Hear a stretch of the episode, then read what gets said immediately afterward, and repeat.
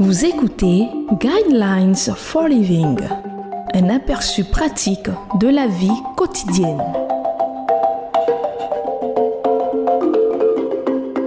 Bienvenue à votre émission Le Guide de la vie. Le thème que nous allons aborder dans cette émission est ce qui est bien et ce qui est mal. À cette époque-là, il n'y avait pas de roi en Israël, chacun faisait ce qui lui semblait bon. Juge chapitre 17 verset 6. Une jeune fille a écrit à un psychologue pour lui demander conseil.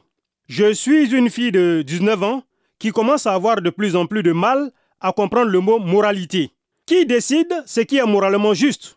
Mes parents La société La loi? Ou devrais-je prendre la décision moi-même? La jeune femme raconta ensuite que ses parents étaient divorcés et que sa mère couchait avec un homme qui n'était pas son mari. Mais sa mère ne voulait pas qu'elle fasse la même chose avec son petit ami. La fille a signé sa lettre perplexe. De nos jours, beaucoup de jeunes sont aussi perplexes que cette étudiante.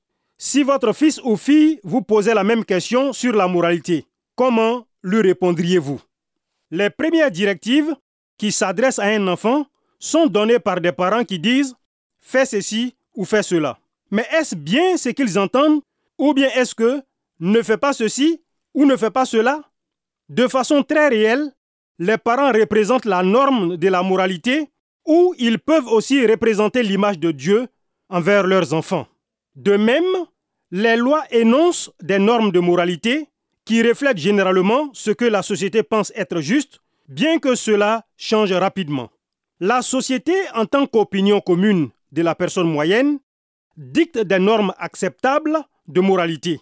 Généralement, ceci se reflète dans les lois. Cependant, nous réalisons que de nombreux segments de la population choisissent les lois qu'ils vont appliquer et celles qu'ils vont ignorer. Cela signifie-t-il que chaque personne établit sa propre norme de moralité et fait ce qu'elle pense être juste? Si vous répondez par l'affirmative, vous croyez en un revitalisme moral qui signifie que quelque chose peut être juste pour vous, mais pas pour votre voisin. Il y a un problème avec une norme fluctuante de moralité.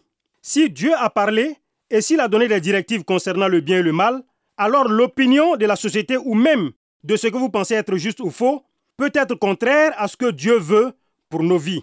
Même s'il est vrai que tout le monde le fait, pour utiliser une logique de comportement communément acceptée, il se peut que Dieu vous montre que votre comportement n'est pas bon. Il y a presque 4000 ans, il y a une période décrite dans le livre des juges de la Bible où il n'y avait pas de loi et chacun faisait sa propre loi. Cela a entraîné un effondrement spirituel et moral. Si l'histoire se répète, il semble que nous nous dirigeons aujourd'hui dans la même direction. Arnold Toynbee, l'éminent historien britannique, a souligné que sur les 21 dernières grandes civilisations, 19 se sont effondrées de l'intérieur à la suite d'un déclin spirituel et moral. Pour l'étudiante qui se dit perplexe, il existe une norme de bien et de mal établie, non pas par nos parents, par la société ou même par la loi, mais par Dieu lui-même dans les pages de sa parole, la Bible. Dieu ne nous a pas donné sa norme pour nous rendre malheureux ou pour nous empêcher d'avoir de la joie dans ce que nous faisons. Mais il nous montre par sa parole comment nous pouvons être épanouis dans nos vies tout en étant délivrés de la culpabilité et de la détresse. C'est toujours le seul véritable chemin vers le bonheur et la plénitude. Je vous conseille de lire le livre de Juge chapitre 17. Le sujet est le bien ou le mal.